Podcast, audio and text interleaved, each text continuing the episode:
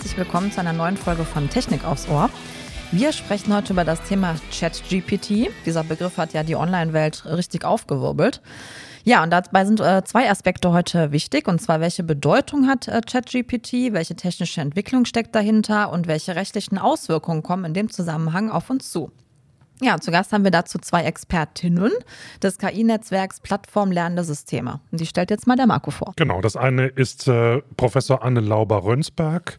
Sie ist Professorin für Recht an der TU Dresden und spricht über die rechtlichen Auswirkungen von ChatGPT, zum Beispiel, ob das Urheberrecht angepasst werden muss und es neben menschlicher auch maschinelle Kreativität schützen muss, etwa wie die Organi Org oh, das ist ja wieder so ein Wort, die Originalität in maschinellen Werken bewertet werden kann. Frau Lauber-Rönsberg ist Mitglied der Arbeitsgruppe Recht und Ethik der Plattform Lernende Systeme.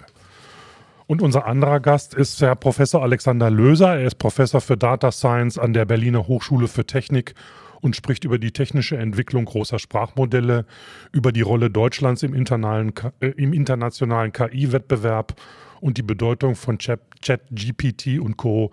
für den deutschen Mittelstand.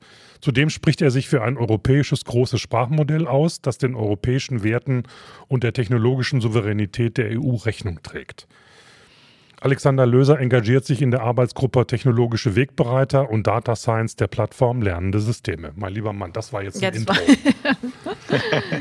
genau, haben wir schon mal genug gesagt. ja, dann sagen wir mal herzlich willkommen Hallo. und Sarah mit der ersten Frage. Ja. Ja, wie schon gesagt, also ChatGPT, das äh, liest und hört man hoch und runter und das werden auch bestimmt schon einige da draußen ausprobiert haben, davon gehe ich mal aus. Ähm, dann Herr Löser erstmal, also erläutern Sie doch bitte gerne einmal kurz, was äh, ChatGPT ist und kann ich, ähm, da ich nur wenige Sätze dafür habe, ähm, würde ich es äh, versuchen zunächst zu beschreiben als ein Dialogflusssystem. Das heißt, wir können in Dialoge treten, die ähm, viele hundert, in der neuesten Version sogar über 30.000 Wörter lang sind. Und wir sprechen dabei mit einer Maschine. Und das System greift um mit uns in Dialog zu treten, eigentlich auf drei Teilkomponenten zurück.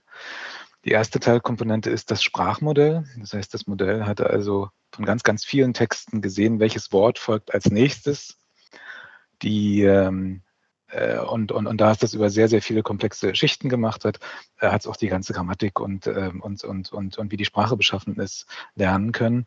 Die nächste Schicht ähm, ist ähm, eine Schicht, da ist das Modell angepasst worden mit Instruktionen. Wir können ja dem Modell kleine Befehle geben und dann macht es das, schreibt mal eine Hochzeitsrede, hatten wir neulich gerade am Mittagstisch ausprobiert. Das heißt also, das Modell muss ähm, vorher äh, ähnliche Instruktionen gesehen haben, damit muss es trainiert worden sein und OpenAI hat dieses Modell also hier mit mehreren hunderttausend solcher Instruktionsbeispiele, die Hessen Prompts, ähm, angelernt. Und dann wäre das Modell schon fertig. Es könnte aber ähm, bestimmte Dinge artikulieren, die wir vielleicht gar nicht ähm, rauslassen wollen aus dem Modell, wie zum Beispiel Anleitungen zum Bau von Atomwaffen oder ähm, ähm, obszöne Inhalte über bestimmte ähm, äh, ethnografische Gruppen und so weiter. Das heißt, es hat also eine Moderatorenschicht oben drüber und diese Moderatorenschicht bestimmt eigentlich, ob eine Antwort überhaupt zugelassen wird äh, beziehungsweise auch bei vielleicht mehreren Antworten, welche die Antwort ist oder die nächsten Wörter sind, die ähm, das Modell ausgeben soll. Zusammengefasst, was kann das Modell eigentlich? Sehr, sehr high level. Das Modell kann erstmals sehr, sehr lange Sequenzen ausgeben. Das Modell kann ähm, Ähnlichkeiten erkennen. Also es generalisiert über Ähnlichkeiten zu dem, was eingegeben wurde, zu dem, was es vorher schon mal gesehen hat. Und das, was für uns vielleicht am spannendsten ist, das Modell rekombiniert diese Sequenzen und, und Wörter und Sätze in einer Art und Weise, wie wir sie vielleicht als einzelner Mensch vorher noch nicht gesehen haben. Und das erscheint uns kreativ. Anschlussfrage an Sie, Herr Löser. Brauchen wir das und wenn ja, warum? Darüber gibt es ja derzeit sehr viele Studien. Ähm, ähm, Björnhoff, ähm, äh, vom MIT gab es neulich eine Stunde von ähm, äh, Björnhoffsen und äh, McAfee, glaube ich. Ähm, also es gibt durchaus einige Berufe, äh, die davon profitieren. Ich sehe es am ehesten derzeit äh, im Bereich Software Engineering und äh, im Bereich DevOps, weil das Modell hat erstmals auch ähm, sehr große Bestände von der GitHub-Plattform quasi ähm, auswendig gelernt und kann darüber auch über Ähnlichkeiten generalisieren. Das heißt also, wir können Routinetätigkeiten in der Softwareprogrammierung, also auch ähm, äh, im Skripte schreiben, ähm, für, für Informatiker vereinfachen. Das kann sparen. Und es gibt natürlich sehr viele Anwendungsbereiche darüber hinaus, die gerade Firmen untersuchen. Also zum Beispiel ähm, der Bereich Marketing wird oft genannt, der Bereich Unterstützung im, im Service und Tickets wird oft genannt, ähm, der Bereich PR wird oft genannt äh, und überhaupt Kundenkommunikation. Aber ich glaube, die Zukunft wird eigentlich zeigen, wo wir wirklich diese Einsparungen rechtfertigen können. Mhm. Mhm. Ja, dann gern äh, an Frau Lauber-Rönsberg. Sie sind ja Rechtsexpertin. Und äh, wie ist ChatGPT juristisch zu bewerten? Ja, das ist eine sehr komplexe Frage. Es hängt natürlich davon ab, auch in welchem Bereich ChatGPT mhm. eingesetzt mhm. wird. Ähm, ähm, ChatGPT äh, erstmal, wenn wir angucken, wie könnte ChatGPT praktisch eigentlich im, im, juristischen Bereich eingesetzt werden, ähm, da gibt es auch äh, Versuche, zum Beispiel bestimmte Textarten, bestimmte Textsorten durch ChatGPT formulieren zu lassen, äh, bis hin dazu, dass Sie vielleicht einfach nur ganz kurze Informationen mit dem Prompt eingeben und dann sagen, bitte formuliere daraus entweder eine freundliche oder eine unfreundliche E-Mail an den jeweiligen Gegner oder an den Mandanten mit dem Ziel, das und das zu verlangen. Also solche ähm, Ausformulierungen von Texten, das sind tatsächlich Aufgaben, die ChatGPT, finde ich, für mich schon überraschend gut erledigen kann. Von rechtlicher Seite her stellt sich dann natürlich die Frage, ja, wem gehört der Output? Ähm, wie steht es mit den Rechten von denjenigen, die, deren Werke, deren Inhalte genutzt wurden, um überhaupt das System zu trainieren? Wie sieht es sonst dabei aus, wenn der Output sachlich, inhaltlich falsch ist, was ja durchaus auch relativ häufig vorkommt. ChatGPT ist ja auch gerade keine Suchmaschine, die sich auf die Wahrheit nach ähm, richtigen Tatsachen begibt, sondern wie Herr Löser eben schon gesagt hat, das ist ein auf statistischen Wahrscheinlichkeiten beruhendes Modell. Also da wird zusammengereiht das, was eben statistisch am wahrscheinlichsten ist, aber nicht das, was inhaltlich richtig ist. Also wer haftet, wenn da Aussagen falsch sind? Wer haftet, wenn Aussagen verletzend sind? Ähm, oder äh, wie sieht es eigentlich auch aus mit Datenschutzrecht und Geschäftsgeheimnissen, die da vielleicht eingegeben werden? Ähm, also Sie sehen, es ist ein ganzer Strauß an juristischen Fragen, vom Urheberrecht bis übers Datenschutzrecht, bis hin auch zu der Frage der KI-Regulierung. In welchen Bereichen sollen denn eigentlich solche Systeme eingesetzt werden? Herr Löser, wie sieht denn die technische Entwicklung dahinter aus? Und vielleicht können Sie hier schon im Vorfeld auf die von Frau äh, Lauber-Rönsberg erwähnten Rechtsaspekte mit eingehen. Also was passiert da oder was muss da alles passieren? Ja, ich hatte es ja eben schon gesagt. Also wir, wir haben zunächst ein Sprachmodell. Sprachmodelle gibt es ähm, seit mehreren, seit vielen Dekaden. Und als wir uns ähm, erstmals mit neuronalen Sprachmodellen dann begonnen haben anzufreunden im Jahre 2014, war der Kontext, den wir voraussehen konnten an Wörtern, äh, acht Wörter zuvor und acht Wörter dahinter. Das heißt also, ein, ein Wort wurde quasi durch 16 andere Wörter beschrieben. Und das hat sich im Laufe der Zeit immer weiterentwickelt, ähm, zum Teil durch die ähm, LSTMs, später halt durch tiefe neuronale Modelle, die hatten alle Namen von Sesamstraßenfiguren, also Elmo und Bird zum Beispiel sind relativ populäre. Ähm, und ähm, jetzt ist halt GPT, ähm, der Generative Pre-Trained Transformer, ein, ein, ein, ein sogenanntes autoregressives Modell, was also nur nach links guckt. Also es guckt nur zu den Wörtern, die äh, bisher jemand als Kontext definiert hat. Ja, zum Beispiel einen rechtlichen Kontext, halt zum Beispiel die Frage, wie das rechtlich einschätzbar ist und überlegt jetzt, was ist das nächste Wort, was man ausgeben könnte. Und dann nimmt es diese Sequenz mit dem neuen Wort, fügt wieder ein neues Wort hinzu und so weiter. Ähm, äh, wie wir es auch gerade gehört haben, äh, dass das halt dass halt letzten Endes eine entsprechende Kontextlänge erstellt werden kann. Die erste GPT-Version hatte ähm, 1024 Wörter, die dann im Januar hatte 2048 Wörter Kontext und jetzt sind wir bei 32.000. Und das ist, glaube ich, ein, eine wichtige technische Entwicklung. Wenn wir uns überlegen, eine E-Mail hat vielleicht 200 Wörter, wenn Sie einen ein- oder zweiseitigen Bericht verfassen, sind Sie vielleicht bei 1000 Wörtern, vielleicht bei 2000 Wörtern. Und wenn Sie jetzt an eine Bachelorarbeit denken oder an einen Bericht von 20, 30 Seiten, dann sind Sie wahrscheinlich bei einigen 10.000 Wörtern. Das heißt also, die Anwendbarkeit per se, die ist jetzt beim Berichteschreiben angekommen. Aber auf der anderen Seite hat das Modell halt viele Schwächen und die resultieren ganz einfach daher, wie es trainiert wurde.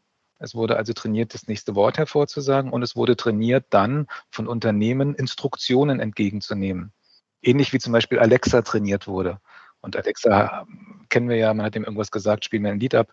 Solche ähnlichen Instruktionen in etwas anderer Form sind ja auch bei ChatGPT passiert. Und dann ist die dritte Ebene, ich hätte sie vorhin als Moderator-Ebene mhm. bezeichnet, die wurde auch nochmal trainiert. Und die wurde halt trainiert nach, was sollst du, was erlaubst du, was ausgegeben werden darf? Und das ist einfach ein paarweiser Vergleich. Man hat verschiedene Antworten und sagt dann, beim Training möchte, soll ausgegeben werden, soll nicht ausgegeben werden oder finde ich besser oder finde ich nicht besser.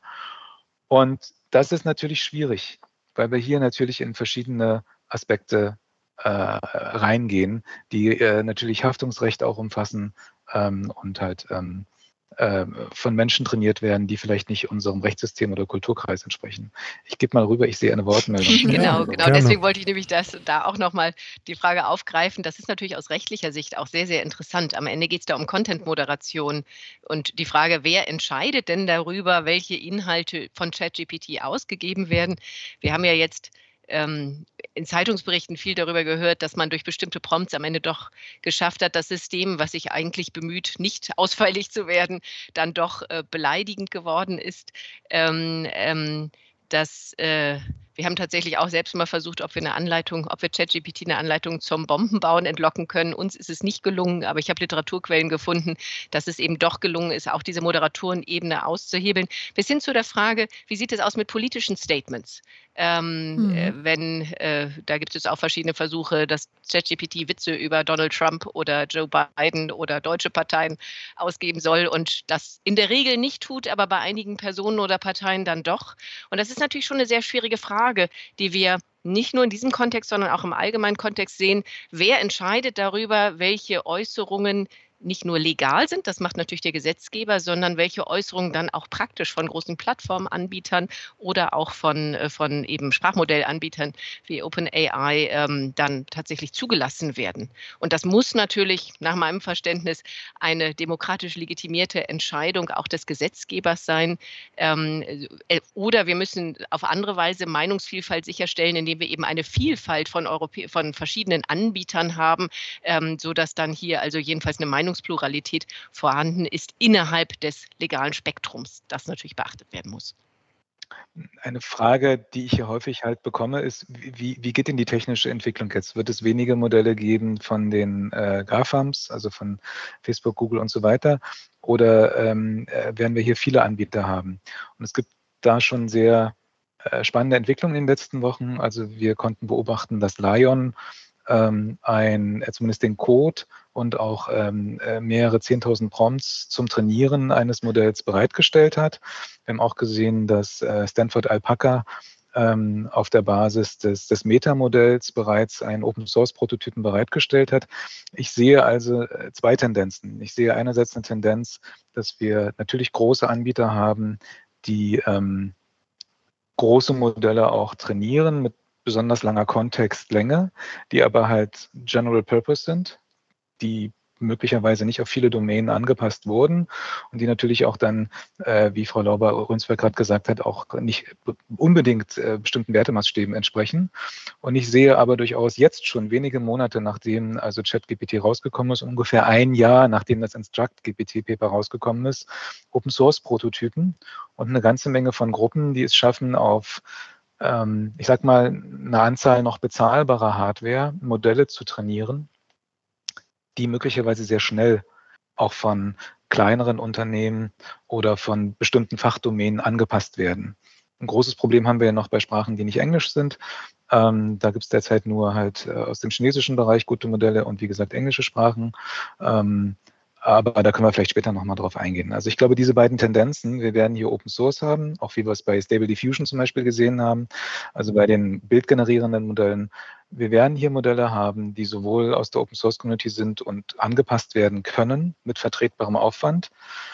Und wir werden die großen Modelle haben, die zum Beispiel jetzt Microsoft, OpenAI und demnächst wahrscheinlich auch andere Anbieter ähm, uns ähm, nahelegen. Ja, gibt es denn irgendwie schon Normen und äh, Richtlinien äh, für den Einsatz? Also vielleicht auch auf Europaebene? Also da muss ja irgendwie auch was geplant sein oder schon ja, festgelegt sein. Ähm, ja, also jedenfalls in der Diskussion befindet sich die europäische Gesetzgebung. Mhm. Aber es stimmt natürlich auch schon, dass wir im Moment auch schon tatsächlich Regeln haben. Wir mhm. haben Normen haben. Das, was verboten ist, ist weiterhin verboten und wird auch nicht deswegen erlaubt, weil es ChatGPT macht. Also die jeweiligen mhm. Betreiber mhm. müssen sich natürlich schon auch an das halten, was gesetzlich vorgegeben ist. Aber es ist eben die Frage, ähm, ja, bedarf es weiterer Regulierung? Und wir sind ja gerade in der Mitte des Gesetzgebungsprozesses zu einem großen KI-Gesetz. Die Europäische Kommission hatte vor einem Jahr ungefähr einen Gesetzesentwurf vorgelegt, der jetzt im Europäischen Parlament diskutiert wird und vom Europäischen Rat und dann schließt sich an eine die gemeinsame Beratung, die Trilogverhandlungen der Europäischen Kommission, des Europäischen Parlaments und des Rates mit dem Ziel, dann einen politischen Kompromiss zu finden. Dieses KI-Gesetz folgt einem risikofokussierten Ansatz. Man möchte KI-Systeme mit geringem Risiko eben auch nur in geringem Maße äh, Regeln und KI-Risiken mit hohem Risiko dann eben strikteren Regeln unterwerfen, bis hin zu KI-Systemen mit unvertretbaren Risiken, die dann eben verboten sein sollen. Und ähm, es zeigt sich, dass es, dass es eben schwierig ist, ein ja, eben fehlt schon der Begriff General Purpose AI, ein, ein KI-System, das nicht auf einen bestimmten Zweck ausgerichtet ist, in diese Risikomatrix einzuordnen. Das hängt natürlich immer davon ab, ob ich jetzt KI, ob ich jetzt ChatGPT nutze, um, wie Herr Löser ja schon sagte, eine Hochzeitsrede zu formulieren oder ähm, für ein Bewerbungsschreiben oder ob man eben ein solches KI-System nutzt, um vielleicht äh, gesundheitliche Beratungstipps äh, und Empfehlungen auszusprechen. Da ist natürlich das zweite sehr riskant, das erste überhaupt nicht oder abgesehen von vielleicht sozialen äh, Friktionen, die sich da ergeben können, wenn die Hochzeitsrede misslingt. Ähm, und ähm, das ist, denke ich, eine Entwicklung, die jedenfalls im Kommissionsentwurf von vor einem Jahr noch nicht wirklich bedacht wurde. Und jetzt ist eine Diskussion darüber entbrannt, wie man eben mit diesen nicht zweckgebundenen KI-Systemen umgehen kann. Ähm, Stichwörter sind da natürlich Transparenz der Daten, der Trainingsdaten, die verwendet wurden, auch Transparenz der Daten, die dann verwendet wurden, um diesen konkreten Output zu generieren. Wobei ich mir andererseits, so wie ich das verstanden habe, ähm, scheint es so zu sein, dass es eben kaum möglich ist, diese Transparenz wirklich so herzustellen, dass wir nachvollziehen können, wie einzelne Outputs generiert wurden. Aber da sind Sie, Herr Löser, sicherlich äh, auskunftsfähiger als ich. Ja, also wir hatten ähm, 2019 eine der ersten Arbeiten, um dieses Berten-Modell eigentlich transparent zu machen. Und vom Prinzip her ahmt das schon sogenannte NLP-Pipelines nach also es ahmt nach, was eigentlich die Kinder in der Schule lernen. Also was sind Wörter, was sind Wörter, die zusammengehören, was sind ähm, äh, Wortarten, Nomen, Verben und so weiter. Und dann halt auch kleinere Beziehungen, ähm, also ähm, Pronomialauflösungen und später größere Beziehungen, dass wir zum Beispiel jetzt hier ähm, ein, ein Gespräch über, über ChatGPT äh, führen. Nur, ähm, wir konnten das nachweisen auf der Ebene ganzer Blöcke von Millionen von Neuronen. Also es, es fällt uns sehr, sehr schwer derzeit nachzuvollziehen, welches Neuron hat welche Bedeutung. Und insofern ist also dieser Wunsch, den wir hier oft ähm, von, ähm, äh, von, äh, von eigentlich Politikern auch haben, aber auch von, von Menschen, die verstehen wollen, wie es funktioniert, dieser, diesem Wunsch ist schwer nachzukommen.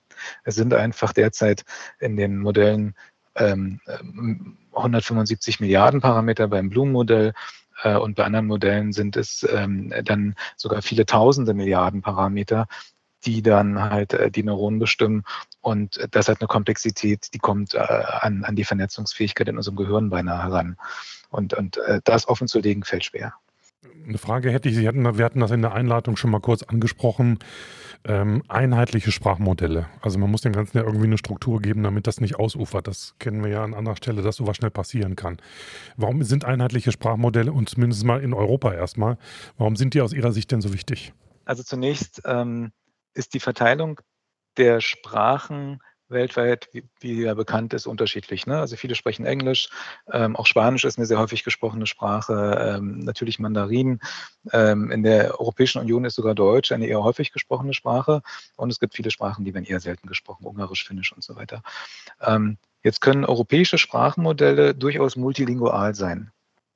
Das heißt also, ein Wort wird beschrieben durch seine Nachbarn, das Wort Mutter wird in der Sprache Deutsch durch ähnliche Nachbarn beschrieben, wie das Wort äh, Mother in, in, in Englisch, ähm, äh, Mamushka in, in, Russisch und so weiter. Ja?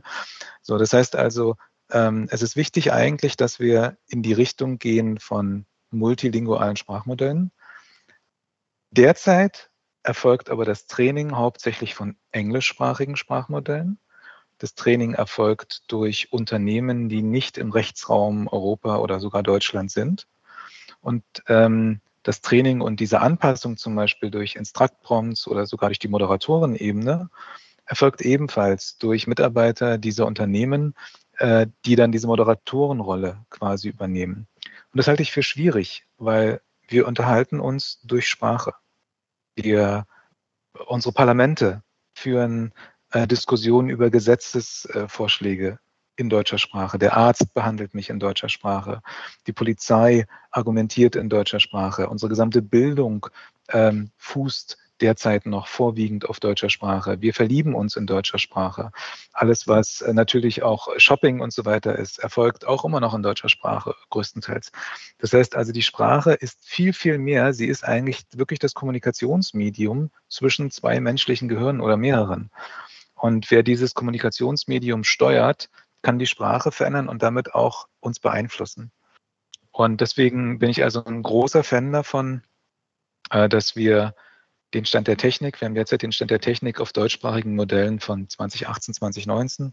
Das Unternehmen DeepSet zum Beispiel hat ein, hat ein Modell rausgebracht, auch das, das Modell Godbert ist auf Hugging Face vorhanden. Das ist Stand der Technik 2018, 2019. Wenn man ganz lieb ist, 2020. Äh, diese Modelle sind nicht wettbewerbsfähig. Die haben 110 Millionen Parameter. Wie gesagt, wir sind jetzt bei großen Modellen bei 175 Milliarden und das, was GPT macht, veröffentliche sie ja nicht, aber ich schätze mal mehrere tausend Milliarden Parameter. Ähm, da müssen wir nachlegen. Wir können das. Wir haben die Hardware, wir haben die Leute, wir haben die Trainingsdaten. Ähm, wir sollten hier diese hoheitliche Aufgabe, ein solches Sprachmodell in Deutschland bereitzustellen von deutschen Unternehmen oder vielleicht sogar zusammen mit einem PPP in der Politik wahrnehmen, um nicht kontrolliert zu werden. Und sei es auch nur von unseren liebgeschätztesten Partnern auf der anderen Seite des Atlantiks. Anschlussfrage. Ähm, Herr Löser, wie, inwieweit bringt sich denn die Politik da ein? Wir müssten ja auch ein ureigenes Interesse haben, dass das alles in äh, die richtigen Bahnen läuft. Also so BMBF oder so. Ne? Ähm, ja, ich bin halt ähm, in, in, in, in, zwei Gremien ähm, zusammen, einmal mit dem Wirtschaftsministerium, einmal mit dem Forschungsministerium und man kann generell sagen, dass also die Partner, mit denen wir reden, ähm, daran sehr interessiert sind, äh, also solche Sprachmodelle hier in Deutschland zu haben. Das ist natürlich alles nicht ganz preiswert. Ja, ähm, das Bloom-Modell, was also wie das GPT-Modell zum Anfang des Jahres eine vergleichbare Parameteranzahl hat, hat ungefähr Berechnungskosten von 9 Millionen Euro gehabt und ähm, die, der Aufwand ähm, für, für, für, für die Personen, die die Trainingsdaten zusammengesucht haben, kuratiert haben, auch Projektmanagement und so weiter, kann man wahrscheinlich mit 40 bis 60 Personenjahren abschätzen. Das heißt also, wir liegen wir liegen pro Modell und wir brauchen halt zwei Modelle. Ne? Ein Modell, was also solche Texte generiert und ein Modell, was eher für Klassifikationsaufgaben ist, also ein bidirektionales, äh, liegen wir bei pro Modell weiß ich nicht, grob geschätzt bei 15, vielleicht 20 Millionen. Vielleicht kann man auch Sachen wiederverwenden. Und ähm, was wir natürlich auch haben wollen in der Lehrinitiative, ist ein, sind entsprechende Rechenzentren, wo dann auch praktisch ähm, viele Unternehmen dann auf diesen Modellen arbeiten können, können neue Businessmodelle ausführen. Die Forschung kann natürlich darauf arbeiten. Und da ist man dann schnell schon bei einem Betrag von 300, 350 Millionen. Und wir kennen alle die angespannte Haushaltslage, wir kennen ähm, den, den, den Schuldendeckel ähm, und äh, die letzten Jahre waren ja auch für Deutschland nicht ganz so einfach.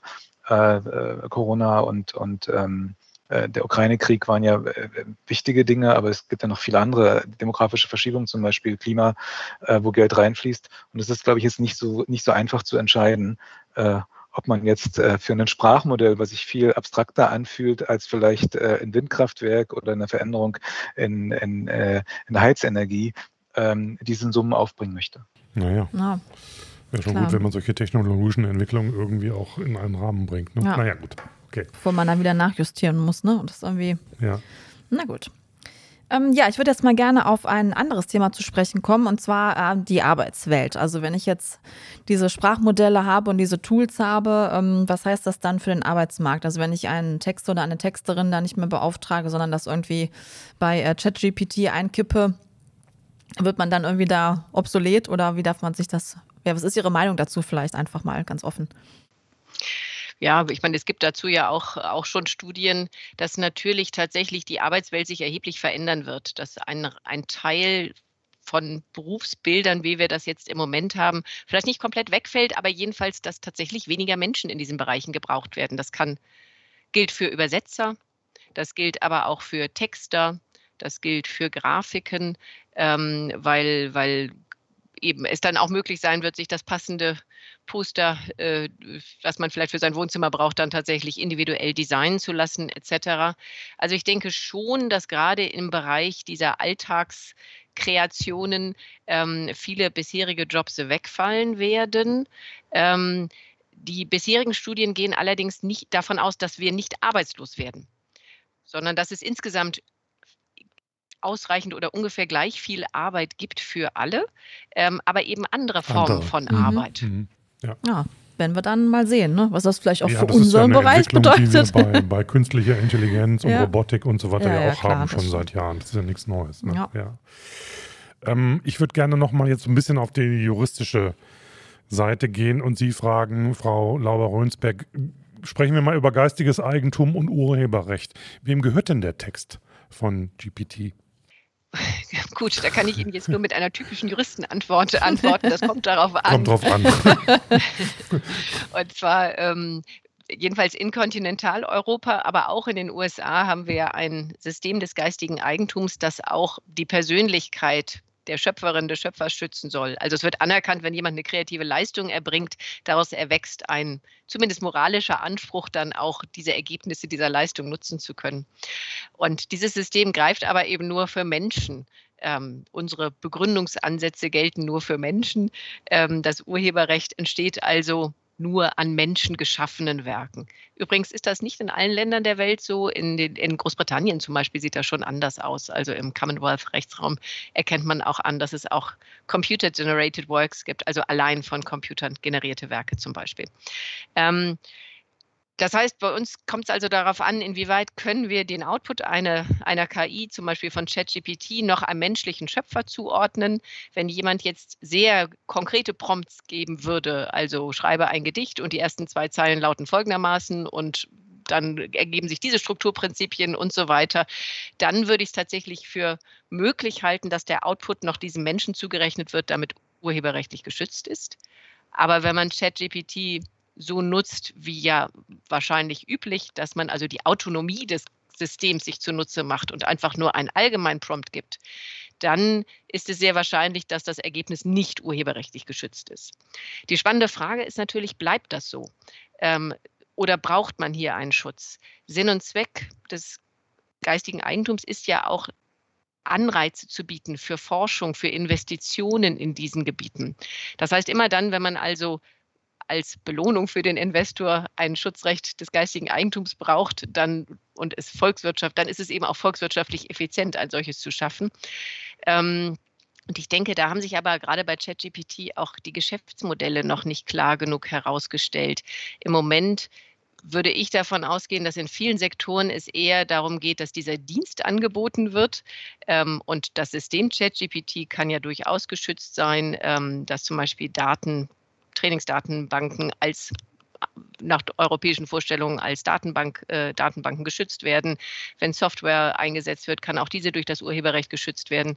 Ähm, dass aber eigentlich ein Schutz des Outputs nicht erforderlich ist, um hier noch mehr Investitionsanreize zu schaffen. Das mag in anderen Bereichen des KI-Einsatzes anders sein. Wenn wir zum Beispiel KI-Systeme haben, die ähm, bekannte Wirkstoffe daraufhin untersuchen, ob sie auch noch für andere therapeutische Zwecke eingesetzt werden können, also nicht nur gegen, für, gegen Krankheit A, sondern auch gegen Krankheit B helfen, dann wird man solche Forschung sicherlich nur dann machen, wenn man diese Erkenntnis, dass das Medikament auch gegen Krankheit B wirksam ist, dann auch für eine gewisse Zeit exklusiv nutzen kann. Und so etwas ist dann zum Beispiel durch ein Patent schutzfähig und damit für 15 Jahre exklusiv nutzbar. Aber wie gesagt, beim Urheberrecht und bei ChatGPT sehe ich das eigentlich im Moment noch nicht als erwiesen an, dass wir ein Urheberrecht brauchen. Und wenn es rein KI-generierte Werke sind, die nicht auf Menschen zurückzuführen sind, dann haben wir auch derzeit keinen urheberrechtlichen Schutz. Okay. Mhm. Na gut, haben wir das ja mhm. geklärt. Herr Löser, jetzt schaue ich Sie mal als Professor an. Wie könnte denn ChatGPT das Thema Lehre in irgendeiner Form beeinflussen? Das war ja eine der ersten Diskussionen, kurz nachdem ChatGPT mm. populär geworden ist. Oh, jetzt wunderbar. Ich lasse alles, was ich jetzt an Arbeiten schreiben muss, lasse ich von ChatGPT ja. machen. Ja. Das geht von Schule bis Universität. Wie sehen Sie da Gefahren und Risiken, Fluch oder Segen? Ja, ich bin ja, also meine Domäne ist hier Informatik. Mhm. Und damit ist das ja eigentlich sehr dankbar. Äh, und ich unterrichte übrigens auch nur im Master. Mhm.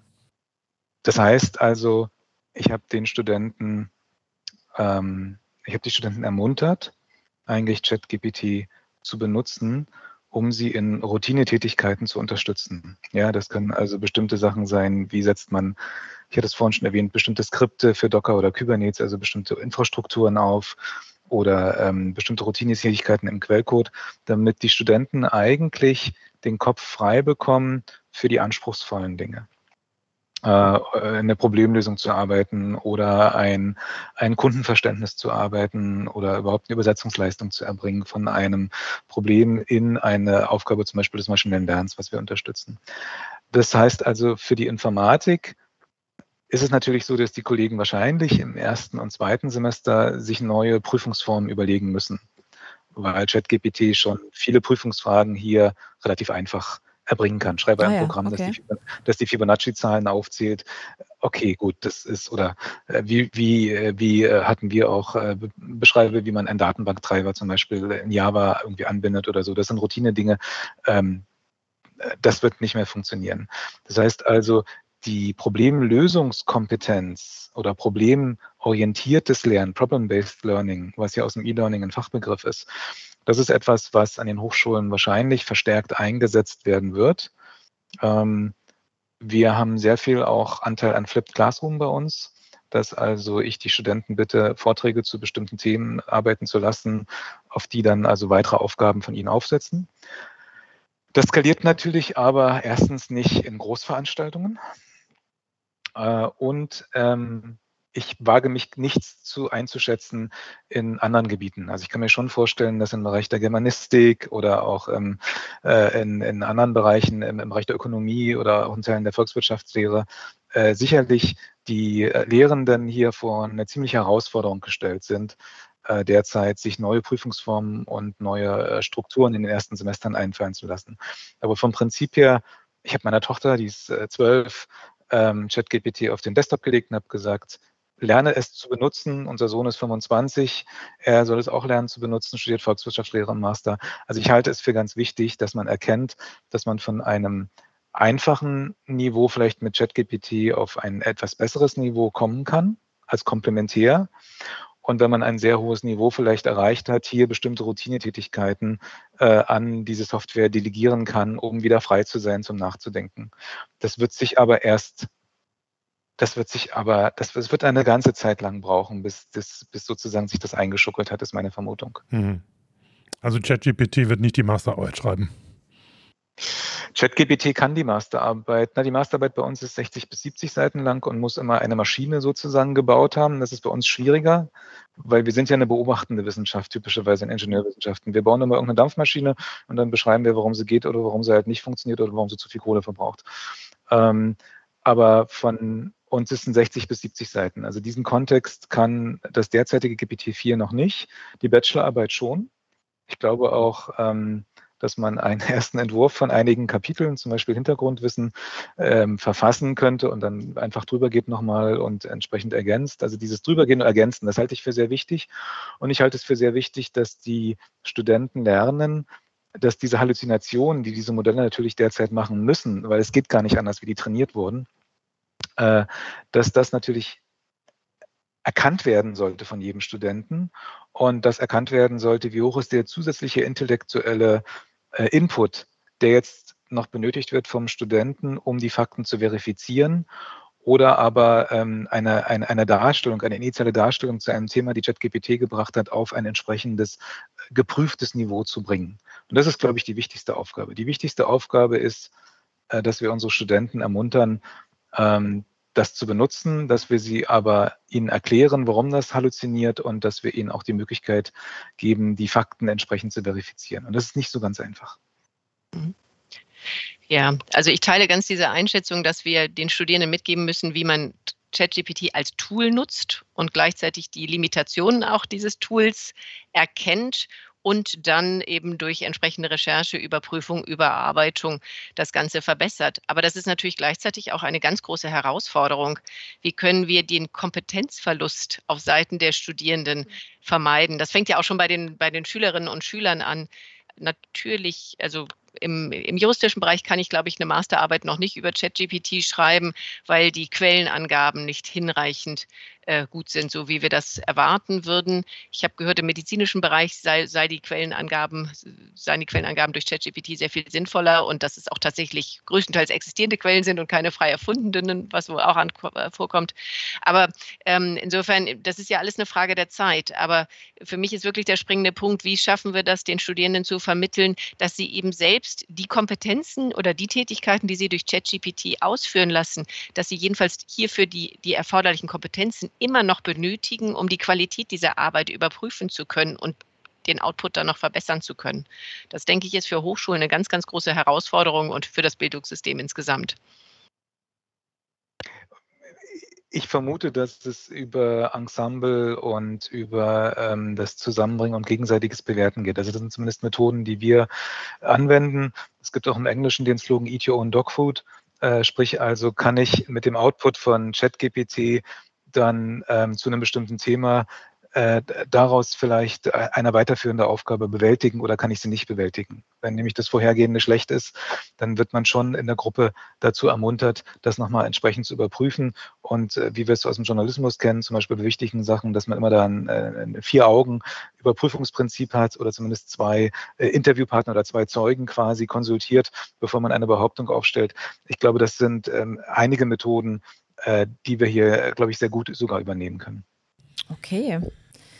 Ja, dann. Das ist ein Thema, da ja, kann man noch stundenlang drüber reden. Mega spannend aber wir auf jeden sind schon Fall. weit über die Zeit. Mhm, genau. Aber es war, hat sich so total gelohnt. Ja, finde ich auch. Und bevor wir Sie ähm, wieder Ihrer normalen Tätigkeit überlassen, müssen wir Ihnen noch eine Frage stellen, die wir allen unseren Gästen stellen, wenn wir Themen haben, die so eine gewisse Perspektive in die Zukunft aufzeigen könnten. Mhm. Und deswegen würden wir gerne wissen, wie sieht denn Ihre Prognose für die nächsten zehn Jahre aus? Setzt sich ChatGPT durch und was brauchen wir dafür?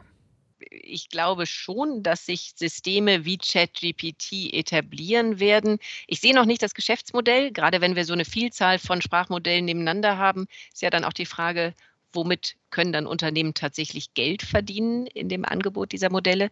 Aber ich denke, die Arbeitserleichterung ist so groß, dass jedenfalls sich da etwas etablieren wird. Das wird sich durchsetzen. Und im, gerade im Hochschulkontext, wie gesagt, wird damit für uns die, die interessante Beobachtung auch in den nächsten zehn Jahren sein, wie, wie können wir ChatGPT nutzen als Tool, wie können wir das unseren Studierenden vermitteln und wie können wir damit aber auch vermitteln, welche Fähigkeiten erforderlich sind, um ChatGPT zieldienlich einsetzen zu können. Aber ja, ich sehe uns auch noch in, Chat, in zehn Jahren mit ChatGPT arbeiten.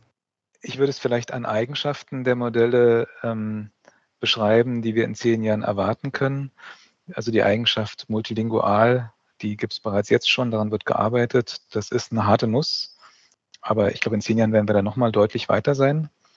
Ähm, der Multimodal ist die zweite Eigenschaft. Auch daran wird schon seit vielen Jahren gearbeitet. Auch wir machen das übrigens im medizinischen Bereich sehr viel. Das heißt also, dass, äh, dass die Modelle ähm, Bild, Ton, Text, aber vielleicht auch Zeitvariante Daten verstehen. Ähm, ich sehe natürlich auch die Ebene Anwendbarkeit in Nischendomänen. Ja, also selbst wenn das Modell vielleicht sehr wenige Trainingsdaten hatte für bestimmte Domänen, weil die einfach nur vorhanden sind oder aufgrund von Silos oder von regulativen Beschränkungen vorhanden sind, wird es auch hier möglich sein, diese Modelle sehr schnell anzupassen für Nischendomänen. Und ich sehe natürlich sehr, sehr viel Arbeiten im Bereich der Provenance. Also zeig mir die Quellen, auf die du äh, deine Aussage berufst. Da gab es schon erste, erste Arbeiten, Linkbear zum Beispiel von, von Stanford, von Juro Leskovic im letzten Jahr. Und ich sehe natürlich die Eigenschaft, ähm, faktuell überprüfbar zu sein.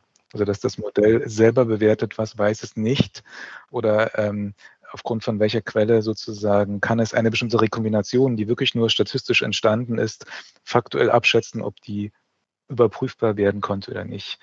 Äh, und das sind, glaube ich, alles wichtige Eigenschaften, äh, was die Modelle woran sehr viel gearbeitet wird, aber woran die Modelle natürlich extrem scheitern derzeit, ist das sogenannte Grounding. Das einzige Grounding, also irgendwo eine Wahrheit zu haben, auf die man sich verlassen kann, die wirklich fundiert ist, die existiert äh, im Bereich des Software Engineerings. Ich habe es vorhin schon erwähnt. Also man kann wunderbar Programmierunterstützung erhalten von diesen Modellen. Dort sehe ich also auch die ersten Anwendungen. Und da gibt es auch ein fundiertes Grounding, nämlich in der Semantik der Programmiersprache. Also das sind so die Bereiche, wo ich sehr viel Forschung sehen werde in den nächsten zehn Jahren, wo wir auch entsprechende Anwendungen finden. Und bei den Geschäftsmodellen, ja, derzeit sind Subscriptions, aber ich glaube auch einfacherer Zugriff auf komplexe Anwendungen, auf ein SAP-System oder ähm, auf ähm, äh, Excel-Tabellen oder auch auf, auf Dinge im Internet wie Buch mir mal ein Hotel oder sowas, das wird kommen auf jeden Fall. Mhm. Okay. okay. Ja, super.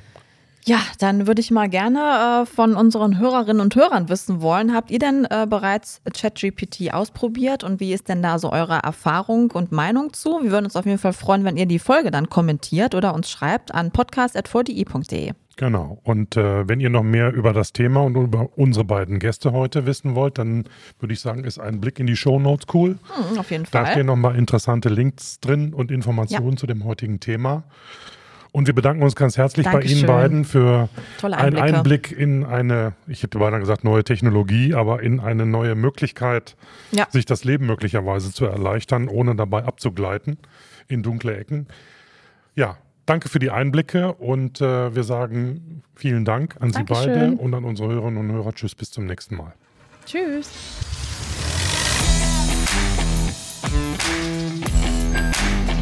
Technik